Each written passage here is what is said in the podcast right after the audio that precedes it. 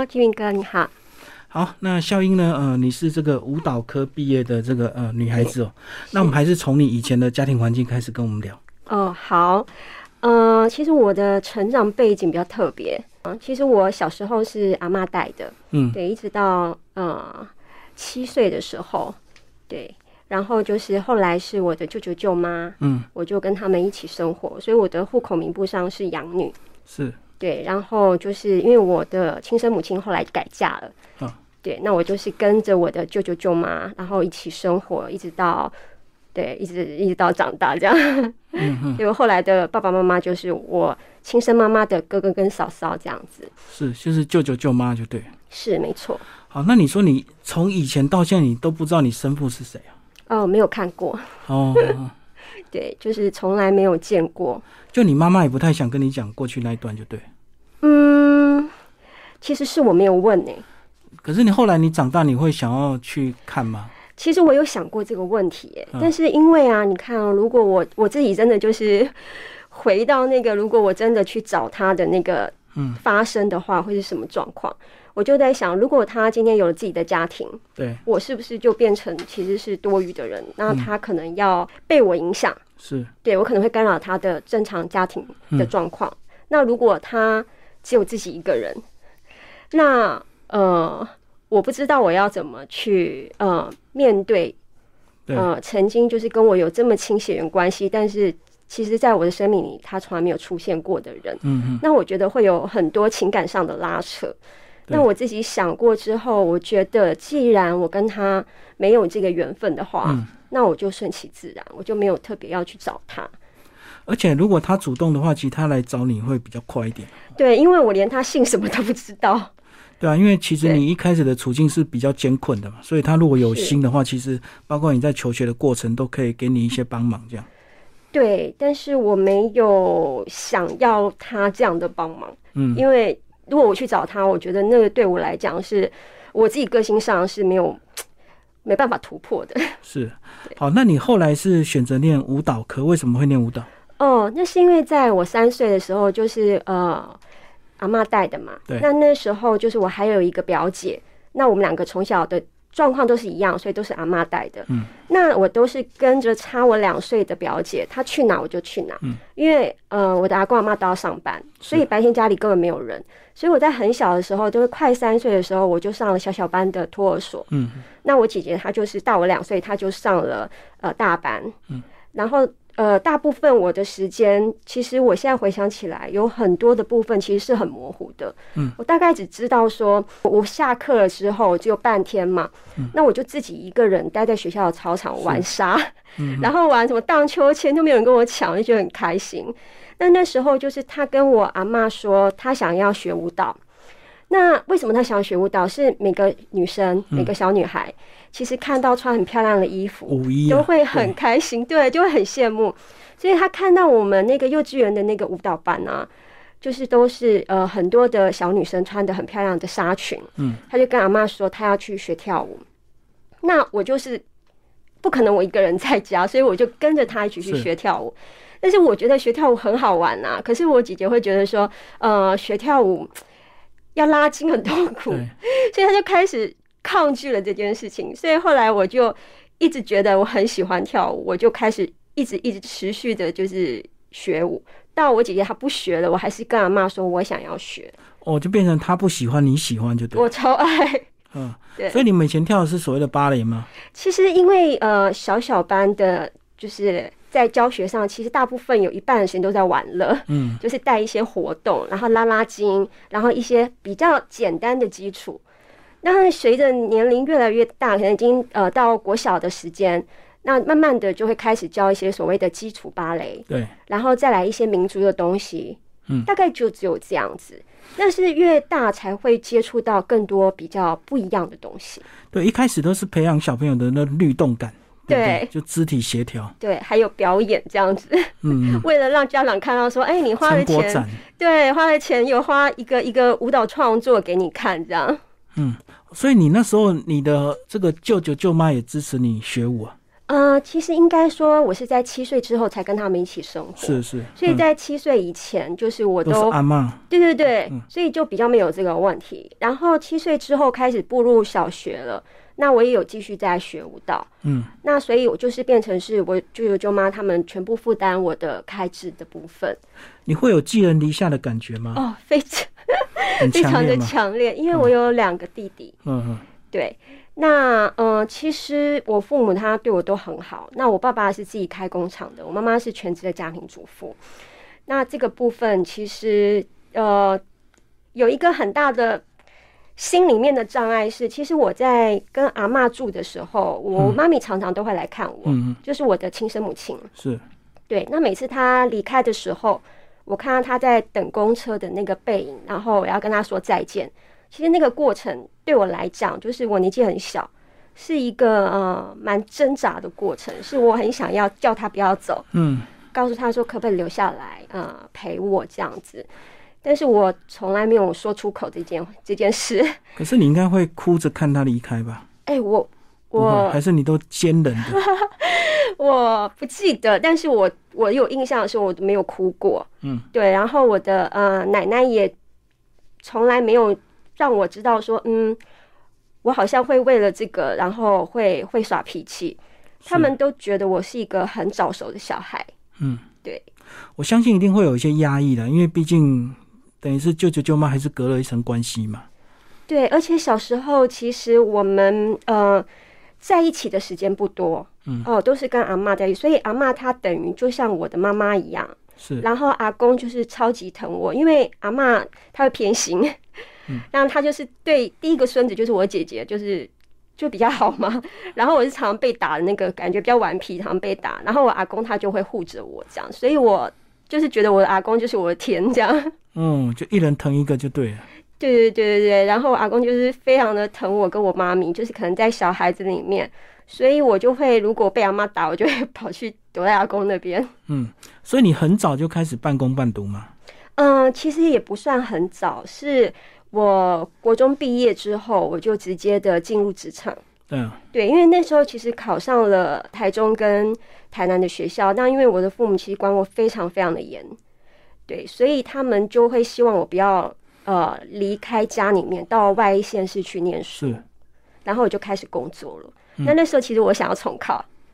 对，然后就是爸爸告诉我说啊，你已经长大了，你要自食其力。如果你想要再重考的话，你就要自己靠自己。对，靠自己。嗯，好。所以你一开始是打工都做哪些工作？啊，我就是不知道金明大哥，你有没有听唱片？哦，有啊。对对对，在公馆嘛。对，那是他们的第一家店。嗯，对我那时候就是跟我弟弟去逛街的时候，我就看到他外面在贴真人门市小姐，是吧？对，就是那个收银小姐。嗯。然后我就进去应征，但是其实我根本就不会 收银，我就想说，嗯，就是去试试看，嗯，因为大部分人他在找第一份工作都是找自己会的，对对，那我就想说，我可以去试试看，因为那个可以学嘛，嗯，对，那我我我就是没有去找舞蹈相关的工作，嗯，对，因为其实那时候我的呃班导他有帮我介绍一个，就是像是才艺班。就是要我去那边教小朋友，教小朋友。可是我的个性，其实我对呃教学这件事情，我觉得很无聊。嗯，就是要就是还有我没耐心，就是我要教小孩子，我觉得我没有耐心。我喜欢好玩的东西，不一样的东西。嗯嗯，对我没有办法自视的，就是要小孩子，就是呃，因为芭蕾的基础其实真的很乏味枯燥，又很辛苦，要基本功啊。对对对对对。嗯，所以你在那边待多久？待了十年。十年，那应该有一些音乐素养了，因为还是难免有时候介绍音乐专辑嘛。呃，对，这就是我觉得很有趣的地方，就是在那边，其实我学了很多的在学校没有学的东西哦，包括你怎么呃，就是跟人接触啊，销售你想销售的东西，然后因为呃，客户他们每个人听的音乐类型也不一样，那我可能大部分以前都是听国语流行嘛，对不对？大家都会听国语流行。然后就变成说，哎，你东洋流行你也会听，然后哎，古典你也要接触，爵士你也要接触，包括电影音乐、电音那些，全部你都要会知道。说啊，大概大部分的客人他喜欢哪些音乐？嗯嗯。不过在那边工作应该买 CD 有比较便宜点 其实没有哎，真的没有员工价，真的没有。但是有一个呃，还蛮不错的地方是，其实厂商他都会提供试听片。嗯，但如果你表现比较好的话，店长他就会给你试听片，就送你就对。对对对对对，他就是也是会有奖励这样子。嗯嗯，对，那就可以拿到完整的 CD 片。哦，好，那后来你的主要是念的是国光艺校的这个舞蹈科，是，呃，所以你开始进去的时候，你那时候你的这个底子啊，跟大家程度有没有差不多？呃，是比较有趣的是，其实我一直要到考，因为像华冈艺校跟国光艺校在考的时候是独立招生，嗯，对，那其实我也不知道说有些呃什么样子的。舞蹈是要考试的，我后来才知道，像是现代舞、即兴。那这个部分，其实我在我学的那个舞蹈班里面是完全没有这样子的一个课程。嗯嗯，所以我就是变成说，考试的时候是看示范的，呃，学长学姐们他们怎么示范，就是照着做。那那个尤其是现代舞，对我来讲，我就天哪，这到底是什么东西？嗯，但是进了学校之后，就还蛮幸运的，就是考上了，因为呃，我的芭蕾基础还蛮好的，对。然后进去，我觉得大家同学的程度，我觉得都不会差很多，因为毕竟像国光，我们才录取三十几个人而已，嗯嗯，就是光舞蹈科系，所以嗯，大家程度都不会就是有太大的落差。国光它的录取率会不会比较低啊？因为它学费相对比较便宜，是不是？便宜很多，抢的人比较多。呃，会。像就是我们，我我在华冈念了一年嘛，其实我们华冈有好几个同学是直接的，就是哎，我这样说会不太好，直接就是重考这样，重考国光。那现实就是学费的问题啊。对，真的，因为那个时候我两个弟弟加上我，我们三个都念私立的，其实我爸爸的那个经济压力是非常辛苦的。嗯，那国光艺校他毕业的话，有没有一些比较好的出路啊？除了军军军中的这个体系之外，是当然有，就大家一定有听过那个什么国光帮帮忙嘛。对对。啊，其实我们学校是有学长学姐制的，嗯，而且是就是大家都知道。呃，刚进去的时候我非常不习惯，我觉得我超级讨厌这个制度，因为我念华冈的时候，他的校风是非常非常开放的。嗯。到了国光，我会觉得，哎，念艺术的怎么会是这种文化？还是有一点像军中的文化，就对。对对对，就是一进去我们就要。呃，排一排，学长学姐会开始检查你的服装仪容，嗯，对，然后就是呃，你看到学长学姐，你都要一个个叫啊。那时候我不懂，我就觉得对这个东西是很抗拒，因为我觉得有人管束是，就是学长学姐才大你一岁，然后我又重考，有些人跟我一样年纪，对，对，那为什么他们讲的话，我就是要很很害怕，要顺从？对，所以你一定有吃到苦头。对，但是其实呃，我后来国光毕业，我才发现这个制度对我们来说是一个很团结的力量。嗯，就是你在外面，尤其是可能演艺圈的部分，他们都是国光的，我们就像一家人一样，其实是非常的照顾。对，然后呃，我知道我们毕业的话，其实还可以走呃幕后啊，对啊，包括教学啊，嗯，还有呃，就像义义工总队，对对，那呃，我是完全没有走这条路，是。所以你后来是走什么？呃，我后来就是因为就是到了所谓唱片唱片界去，那因为喜欢音乐，但是我自己也没有呃放弃舞蹈这个部分，只是说我可能没有再往上面再去呃钻研舞蹈，就变你的业余，就对，变兴趣，是我的兴趣，对对对对。然后我觉得我对自己在艺术方面会有一些要求，所以我可能会自己在外面去上课去学习，嗯。对，然后它就变成是我很喜欢的一件事情。好，那其实呢，你还有个兼职是所谓的模特，那时候也是因为在跳舞的时候被人家注意到你的外表嘛，然后有做一些这个模特的拍摄工作。对，啊，就是可能就是透过朋友的关系，嗯，然后就是认识了一些摄影摄影师。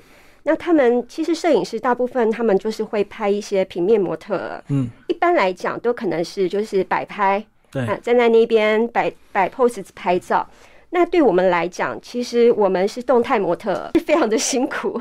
嗯，对，动态模特非常辛苦。如果就是拍摄，如果是三个小时的话，其实你基本上那三个小时你都一直不不停的在动。嗯嗯嗯嗯。哦，所以你们是一直还有做舞蹈的动作，一直在做舞蹈动作，所以你在跳舞的同时，他去抓呃抓拍。对，所以你可能他要的是跳跃啦，或者是哎，你就跳你的。然后他就自己去抓拍。是，那如果他有一个动作他很喜欢，他没有拍到，你就要一直重复做，也许是跳的动作、跳跃这样子。这样价钱应该比较好啊，因为比较辛苦啊。呃，动态模特的价钱会比平面要高，因为平面只要摆在 不要动。但是其实也要看，就是你在业界，就是你有没有一些不错的作品。嗯，对。那如果你才刚开始的时候，其实价钱也不高。其实这个行业非常的辛苦，而且价格也都没有很好。嗯嗯嗯，对。其实只是真的是兴趣，不然我觉得要靠那个赚钱太难了。除非你是非常知名的模特。是。好，那。不管是跳舞或所谓的这个动态模特，我相信体型都是有一定的这个标准。太胖的话，可能人家不想请。所以你以前到现在都维持这样的一个身材吗？应该讲说，我比较幸运，就是我本身的体质比较不容易发胖。嗯，然后我个头又比较小。对，所以呃，可能就是体质的关系，我不用刻意的去减肥。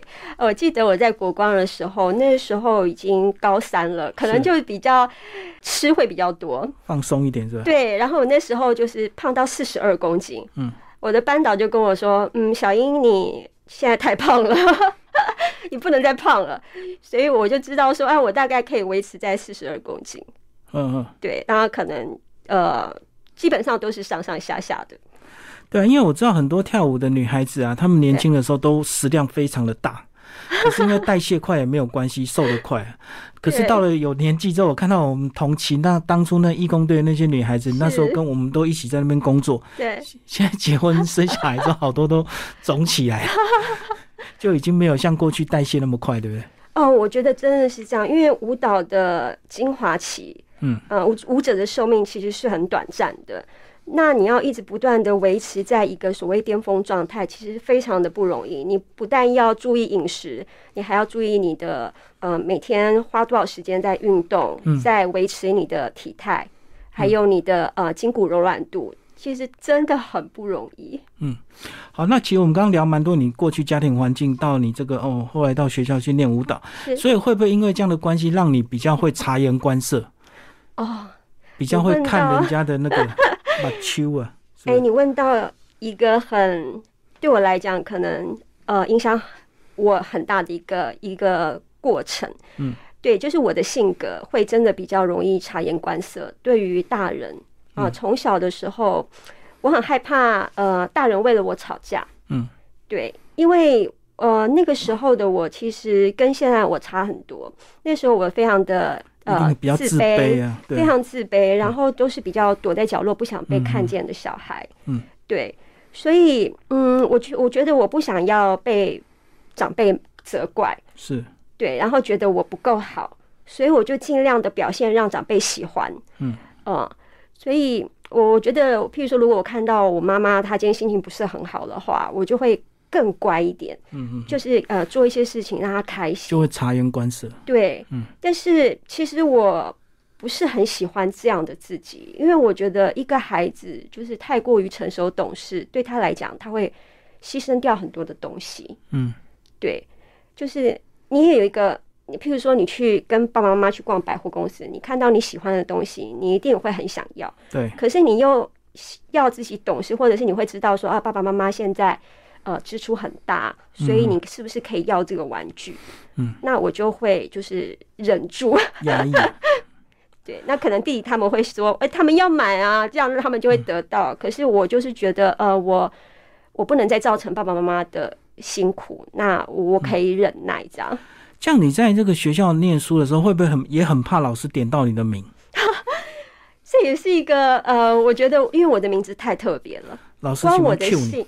对，关我的信，大家就说他们没有看过，因为我的阿奏就是曾祖父，我爷爷的爸爸是土耳其人，完颜阿骨打，大家都说哎是完颜阿骨打的后代，但其实完颜阿骨打跟我们的呃血统完全没有关系，因为他们完颜是复姓嘛，对，那完我们是单一个一个姓，那他是音译过来的，所以就直接念成完。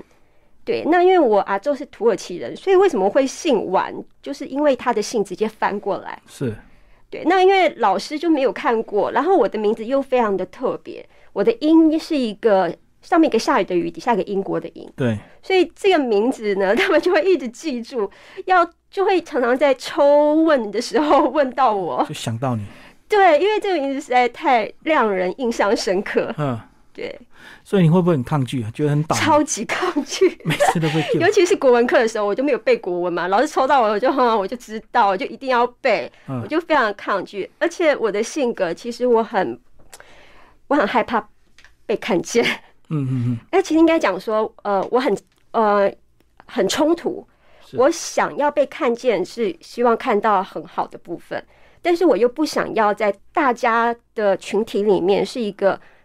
呃，第一个被看见的，嗯，对我就会一直一直让自己就是躲在 角落里面。以前的我是这样子，所以很多都是还是小时候的影响啊。哦，对，就是你们都不要看到我最好，你们都不要注意我最好，这样我会自在一些。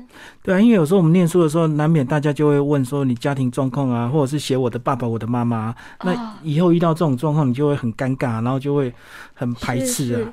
我我记得我国小的时候啊，就是那个时候我们要。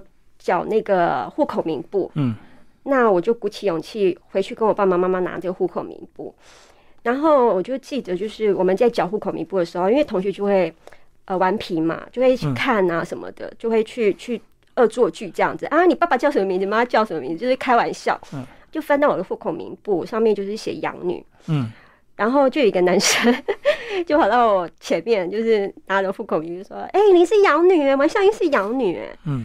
然后我就是当时听到这个他这样子的作为跟行动，我非常非常的生气。嗯，我把我的户口名簿抢回来，然后我就甩在他脸上，就是说：“你以为很好笑是不是？我知道我做这个动作不对，但是我忍不住。嗯，对我觉得我太生气了。为什么要养女又怎么样？可是我不想要让人家知道，在那个时候，我非常的排斥这件事情。对，那个小男孩有点精神霸凌啊。” 他以为很好笑，可是其实他就是一种霸凌的现象。好，那你后来是怎么样接触到所谓的身心灵疗愈这块？是因为你个人的关系吗？是，其实呃，我就说在成长的过程里面，其实呃，因为比较不一般，嗯嗯，但是其实现在这样的孩子也很多，不是在一个所谓大家认为的传统的一个完整的家庭长大的，然后主要又是。呃，我又过于早熟，所以很多东西我会一直忍，一直忍。嗯嗯。然后包括自己很丰富的想象力，你会觉得你寄人篱下，然后如果父母为了你吵架，你就会觉得呃你是家里面多余的人。嗯然后也因为你的存在，所以造成家里面这些呃大大小小的一些纷争。那你会很讨厌这样的自己，是对，你就想要去改变。包括我那时候念华冈的时候，其实我有，呃，我们在暑假的时候都会有一些课程，老师会希望就是说，哎，你的程度不错，希望你去继续参加这个舞蹈的课程。他们是从外面请来的老师，那对我们来讲就会有很大的帮助。但是事实上，那个学费也都不便宜。那有一次我就鼓起勇气，因为我们老师很看好我，他就说希望我能去参加这个舞蹈的班呢。对。那我就鼓起勇气回去跟我妈妈讲这件事情，然后呃，我妈妈听到的时候，她非常的震惊。震惊的是，因为那时候我爷爷生病，嗯，爷爷脑脑瘤，然后家里面的支出其实是非常非常的重。那我在那个时候提出这件事情，其实我不是没有想过，但是我就想鼓起勇气，因为我们老师说试看看呢。对，我们老师说他真的很希望我参加。哦，就跟妈妈讲这件事情，然后我也知道，就是其实大家不可能。然后我妈妈很生气，把我骂了一顿，说我怎么这么自私。嗯嗯，对。然后晚上我睡觉的时候躲在 被子里面哭，结果你知道发生什么事吗？就是我妈妈突然敲我房间的门进来，嗯，她就跟我说：“好，让你去上。”所以那时候我真的很感动这件事情。可是，在呃，那不是同一天，那个是。第二天，隔天就对。那那时候我们老师有说，我其实我有把我的难处跟我们的老师讲。嗯，我说我我爷爷现在在生病，所以家里面负担很重。那时候我的老师他告诉我说，如果家里有负担没有关系，老师帮你出学费。他跟我讲这件事情是让我鼓起勇气去跟我父母讲的一个主要原因。我懂，嗯，对，就是我很谢谢这么疼爱我的一个老师。所以后来你有去吗？我去了，然后那个课我超级喜欢，那是一个国外的老师。嗯，对，然后那是他们，我们是在文大上课，因为呃，国光跟文大其实是姐妹校嘛。嗯，对，就去那上。所以你后来是先接触所谓心灵疗愈的哪一块？啊，因为我刚刚讲到，就是我很想要改变，那也会因为就是呃，我妈妈的个性，她是比较是一个敏感的嗯女女生，所以因为她很敏感，也造就了我很敏感。嗯，那我很害怕，就是她不高兴，因为她不高兴，她会做出一些伤害自己的事情，不理智的行为，让我很害怕。那但是我会觉得这个是我的问题吗？嗯，然后我我开始不想要待在那个家里。后来因为朋友的关系，我间接的知道有一个心灵成长的机构，对我想就是可以让我去呃改变自己之类的。我听到其实还蛮吸引我的。那我就去参加了这个课程，然后这是我开始一开始接触到所谓心灵的部分，然后我觉得，我觉得在这一块，嗯，那只是我一个启蒙而已。对。然后，当然，我后来也遇到我的主管，我现在工作的主管，然后他又带领我走入更内在的东西，所谓真正走在心灵的道路上，嗯，的一些内省的东西，然后包括取得了疗愈师资格，好。就是这一路走来的过程。过去的生长环境应该有让你这个心灵疗愈这块更加的敏感。是因为小时候发生的事情，其实对一个孩子来讲非常的沉重，跟有时候负荷不了。其实那些伤口都一直不断的造就了呃未来的自己。嗯，包括呃信不信任人，好，包括一些情感上的、个性上的这些东西。都会影响到你这个人生旅途的所谓你自己的故事，你的故事会你自己是个导演，你在安排了这些故事，那我觉得有很大的影响。那我在走在心灵的这这条路上，我发现我有很大很大的改变跟不同。嗯，对，以前我会觉得都是别人的问题，哦，别人的错，对，可能是呃，因为妈妈的个性，因为弟弟啊，因为自己就是可能生来就是一个不公平。等等等，都是外在，就是怎么会对我这么不好？对，然后到后来，就是你真正可以往内走的是，你看待你自己的性格上是有什么样子的，呃，所谓比较比较需要调整的地方。嗯，好，那我们刚刚讲到你才开始接触所谓的心灵疗愈了，那你觉得你从心灵疗愈的这个方法疗愈自己，它大概有经历多长的一个时间，才让你找到说？哎，一个比较明确的方向，或者是找到一些比较自信的一个力量，很长，嗯，那个时间很长，但是它不是所谓所谓呃 A 点直接到达目标，嗯，在这个过程，其实你是一直一点一点的在进步，是，你也可能会在过程里面也不小心，你会觉得你在退步，但其实不是，嗯，对，是你已经在前进，但是你会对自己的要求是，你不允许自己可能又犯下以前的错误，是。或者是哎，以前不舒服的感觉来的时候，你会觉得，嗯，你不是要这个感觉，你讨厌这种感觉，所以你会不允许这个感觉。但事实上，你必须进入这个感觉，接受这个感觉，允许它，你才能再往下面走。是，对。所以在这个过程里面，真的很久很久，包括我到现在，我都还在经历这些过程，只是它的速度会变得很快。因为我知道有时候这种方式啊，要彻底的解决跟原生家庭的纠结或者是一些阴影的话，有时候一定要先原谅一些事情，比如说要原谅你的生父，原谅你的生母。那你觉得你现在有做到这一点了吗？现在你问我这个问题，我会告诉你说，我我完全的原谅他们。嗯，对。但是在我成长的过程里面，其实我生母一直跟我讲过一句话，她不止跟我讲，她还在家庭聚会的时候，就是跟大家讲，包括我的同学，我很好的姐妹，她也在她面前这样讲。她最常讲一句话就是：“你是我不情愿生下来的小孩。”嗯，对。那我一直深信不疑这句话。是。可是到后来有一天，我在疗愈自己的过程里面，我就整个崩溃大哭，因为我看到一个真相，那个真相就是。如果我的母亲她真的不要我，她真的觉得我是她不情愿生下的小孩，其实她我根本不可能存在这个世界上。嗯嗯，她可以用很多方式不要我，对包括她留把我留在生父那边。嗯，我是被她硬抱回来的。抢回来是？对，是抢，而且是有打官司的。嗯在我几个月的时候，就是他告诉我的。然后他那时候告诉我说，他在打官司的那个过程，他有去那对方家里看我，因为我的生父那时候其实是在当兵的。嗯嗯。对，那我的应该讲说外婆吧，就是我爸爸的妈妈，对，外婆对。但是我阿昼还在。嗯嗯。对，只有因为我阿昼在家。所以他们就是说，哦，他们想来看我，是一个远远房亲戚要来看我。那我阿周就去后面倒水，出来的时候发现我不见了，我就被他们带走了。嗯，带走之后就藏在一个很远房的亲戚那边。是。然后我妈咪就要打官司，然后就去就去那个地方去找到我，看到我。嗯。他看到我的时候，你知道我在干嘛吗？几个月大的小孩，我在那个螃蟹车上面，然后手上拿了那个菜包。嗯。然后都是鼻涕在那边吃菜包，然后旁边很多的鸡，嗯，对，然后我就在那边跟鸡玩，然后流鼻涕吃菜包，就很乡下的地方。对，他就说，呃，他一定要把我带回来。如果他，他就走在铁路旁边在思考这件事情。他说他一定要把我带回来。如果他没有把我带回来，他就直接去 被火车撞。对对对，就是在对。哦，等于他看到那个环境，他觉得很糟糕，就对，所以想尽办法一定要把你抢回来。对。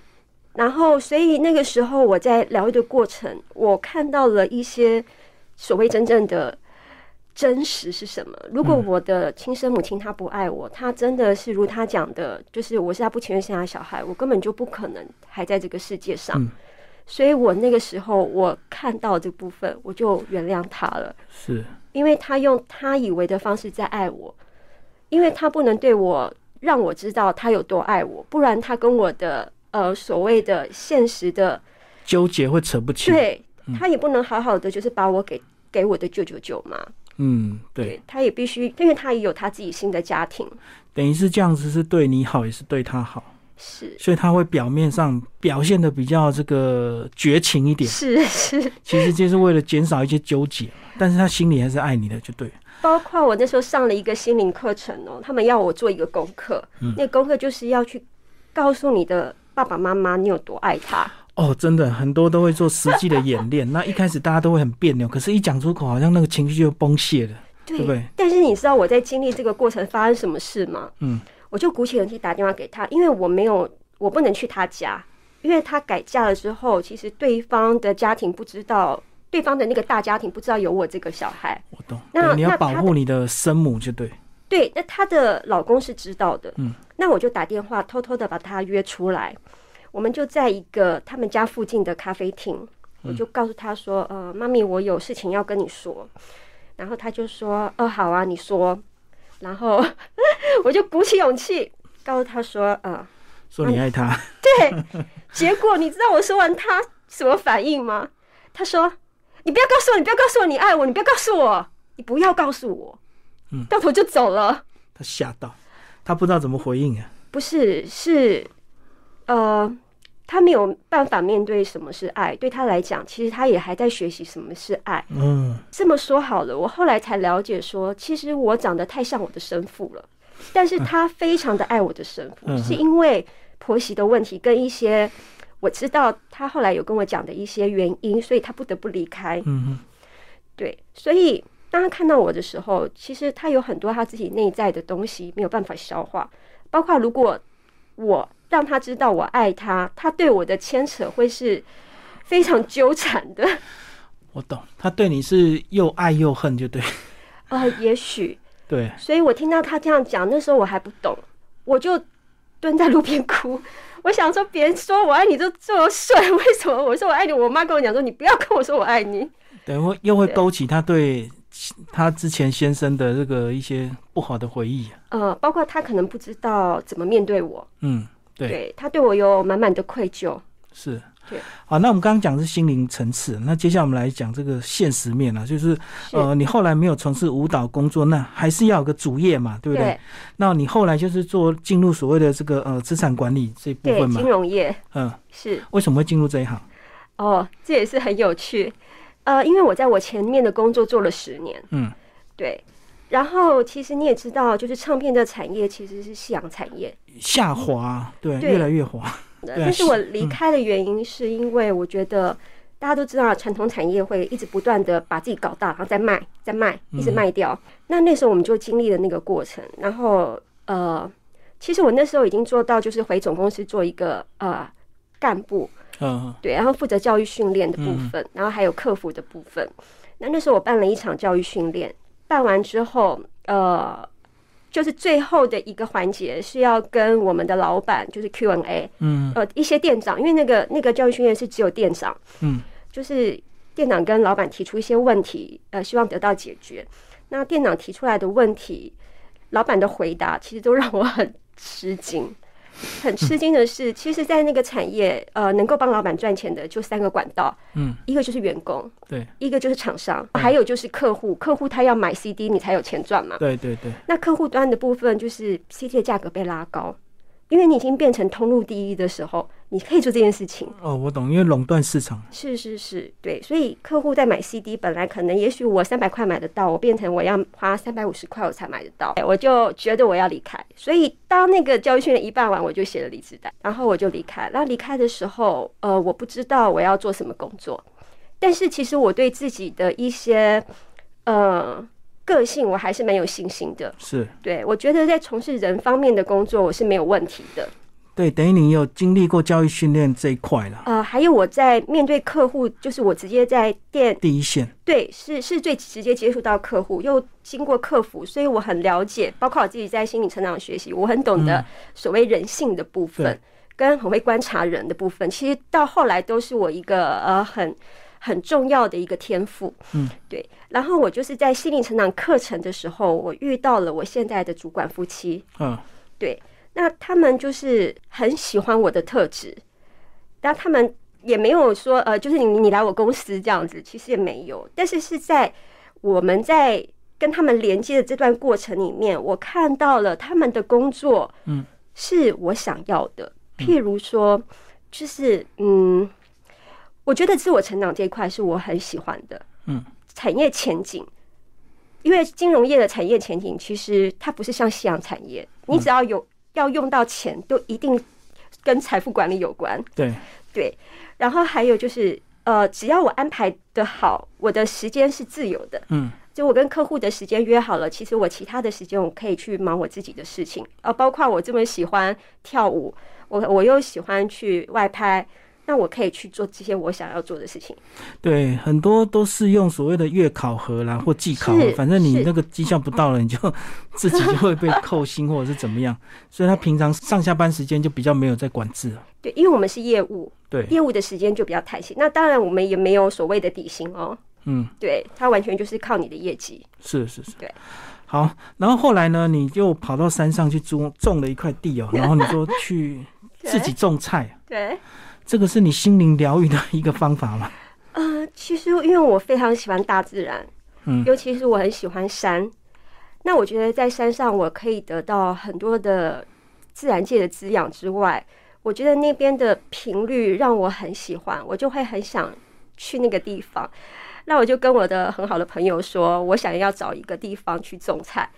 然后我们那时候跑客户，刚好就在木栅那边。嗯，就看到了有一块招牌，上面写说有租地。对，呃，我觉得当你心目中很确定知道你很想要做一个什么事情的时候，其实一切线索都会在你的周遭出现。嗯，你就会知道下一步要怎么走，下一步要怎么走，它就会自然出现。只要你留意，如果那是你真心想要的，然后我就看到了，然后我们就说，就就决定去问。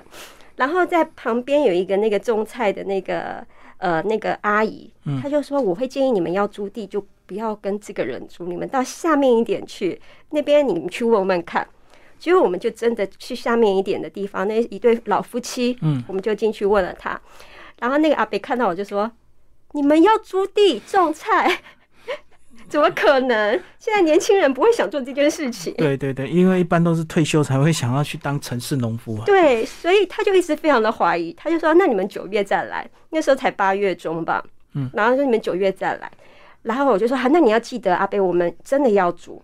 所以九月时候打电话给他，他就说真的，你们真的不是开玩笑的。说对，那到今天其实已经呃快两年了，我们租那个地是。然后那对老夫妻呃非常的非常的疼我们，然后因为我们不能常上山嘛，所以我们没有去的时候，他会帮我们种菜，帮我们 就是做很多的事情，啊，包括还搭棚，我觉得非常的感恩。所以你种什么？很多哎，我种过很多哎。青菜的话就有什么呃地瓜叶啊、空心菜啊、高丽菜，嗯，对，然后丝瓜、卜瓜、南瓜、四季豆。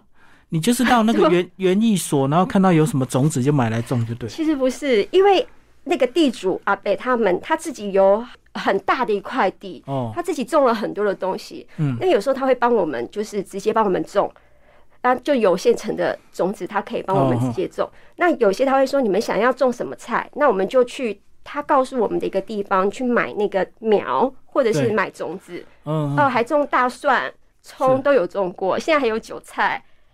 对，还有玉米，我们的玉米超好吃，是都自然有机，是不是？呃，对，就是我们希望，我们一开始就是希望它是一种完全天然的状况，但有时候我们想的太美好了。一开始你如果就是这样种的话，就是你的菜全会被虫吃光光嘛。对，对啊，那阿北就会偷偷的帮我们施肥。嗯，那我们才会觉得，哎，怎么现在的菜长那么好？我们刚开始的那一段时间，其实真的没有什么菜吃。是，那阿北会觉得说，哎，我们跟他租地，然后我们这样种都没有菜吃，他觉得好像不好意思，对，但是其实根本没有那个问题。等于是他天天在那边啊，就常常顺手就帮你们做一点事。对，但是阿北又告诉我们说，呃，他从来没有帮他租租地的呃人去做过这件事情。嗯，所以我觉得我们跟阿木的缘分非常非常的，我觉得很感恩。然后阿木又非常，他因为他没有女儿，嗯，所以他就超疼我。对他就会偷偷塞菜给我，有什么东西就会塞给我，这样。这个是你后来接触工作之后对一些饮食的一些的要求吗？嗯，因为我很喜欢看书，嗯，所以我呃看了很多的书，里面就有讲到，其实我们吃天然的东西是最滋养我们的。对对，那我就除了那块地它可以滋养我之外，我觉得还有种出来的东西，不管它呃长得好不好看。不管它就是是不是有瑕疵，但是它是因为我们是用爱去滋养它的，所以吃到我们身体里面是完全不一样的，跟好的能量就对。对它呃，这个影响真的非常的大。嗯，包括其实现在有很多经过嗯，可能大批的一些呃农药啊，还是什么，就是快速的让它生长的这些所谓的食物，其实到身体里面有很多的东西是。短时间你也没有办法代谢的，是。那这其实也会影响到，就是所谓很多的文明病。你自己身体有感觉吗？开始吃你自己种的菜？我们的菜也没有说种的很多，我们都不会去卖，我们都是自己自己吃啊。对，跟亲朋好友分享，嗯，就已经就是不够了。对，我觉得，所以你要我去实验说，呃，差别，我觉得好像不是太客观，但是你自己会知道，呃，你相信什么就会是什么，嗯。哦，我觉得信念是非常重要的。我相信这个东西，嗯，它可以滋养我，它自然而然就会带给我身体上的一些让我自己拒绝的、去证实的是，啊，真的是不一样啊。包括呃负担上来讲也会不同。对，我相信你自己应该还是有感觉啊，只是你不好说出 一些大道理，因为毕竟你才种两年，然后地又小小的嘛，菜又不量不多。我很菜耶，真的对，在这个部分是非常非常所谓等级非常低的。整个一路这样听下来，好像跟你整个从从生长的背景，一直到身心的疗愈，一直到最后，你等于是在实践，对不对？对，在生活中去具体实践这些方法。是，呃，人家说灵性这个东西很像很遥远、很飘渺，但对我来讲，灵性这个东西它就是生活。我觉得生活就是灵性。呃，我没有所谓的宗教信仰，但是我的信仰就是生活。嗯，因为生活中我这样一路走过来，有很多。的发生可能都是在很黑暗的部分，那就是因为有那个黑暗，你弹跳起来，你才会知道说，因为有那个过程，你才可以弹跳。你再回头看，你会很感恩那个黑暗，他把你带到一个位置。如果你没有经过那些东西来讲，我的人生应该是非常非常的平稳。是，可是平稳它并不是我要的，因为我就不可能会从事疗愈的工作。但在疗愈里面，我有很多的案主，我在疗愈他们，其实。我才知道说，这些人不是平白无故来到你你的生命里面，嗯，他们的的发生，他们所有的痛苦都是你真正经历过的，所以你可以协助他们。在这个部分，我觉得对我来说，我很感谢那些很黑暗的发生。所以你有没有觉得，在疗愈他们，也等于在疗愈你自己？真的是如此。嗯。而且，其实有时候你根本就不知道，你曾经因为某个事件、某个人，让自己这么这么的受伤。嗯。那。你有时候你都不知道，可能一个人的一句话，你的反应会这么激烈。他不是因为这个人讲的那句话，是因为在很久以前，你曾经发生一个事情，可能跟他你现在的感受是一样的。他直接把你带到那个以前的那个不舒服的感觉里面。最后，小英跟我们讲一下，呃，你总结你这一路走来呀，呃，有没有很多想要感谢的人？真的，我觉得，嗯，不要觉得这太矫情，但是真的感谢人太多了。我觉得生命中所遇到的人，我都非常感恩。但是最重要的，一定影响我很大的有某一些人，嗯，哦，包括我的阿妈嘛，嗯，我的阿公，还有我的生母，还有把我养大的爸爸妈妈，嗯，然后还有我很重要、很重要的非常好的朋友，嗯嗯，然后在我觉得每次遇到很黑暗的时候，都有贵人，嗯，帮我。然后包括我带领我走身心灵的我的呃老师，嗯，还有我现在公司的主管，我要讲的是这些人他让我变成现在这个样子。当然过程里面也有让你很黑暗、对，很黑暗的人，嗯，我也非常的感谢那些人，不是因为我们之间发生了什么，我会怪他们，是因为他们带出了我内在要去疗愈的部分，是。他们让我看见了这个部分，所以我也要非常的感谢他们。嗯，对。那我一直知道说，人生路途之中有很多人曾经在一段时间跟你非常非常的紧密，跟你非常非常的要好，甚至很亲密。可是你走，你知道你自己要走到哪里去？嗯，有些时候你们的旅行的终点站不一样，对，他们可能会在中途下车。嗯，那我就是觉得是祝福。那我也很感恩，就是。一路都跟我要到达同一个目的的人，对，那我们也许在过程之中很辛苦，但是我觉得那个是，呃，我我觉得很感恩的事情是，你的生命里面有一个可以这样陪你走走下去的人。嗯，好，谢谢王笑，因为我们介绍他的心灵成长之路，谢谢，谢谢。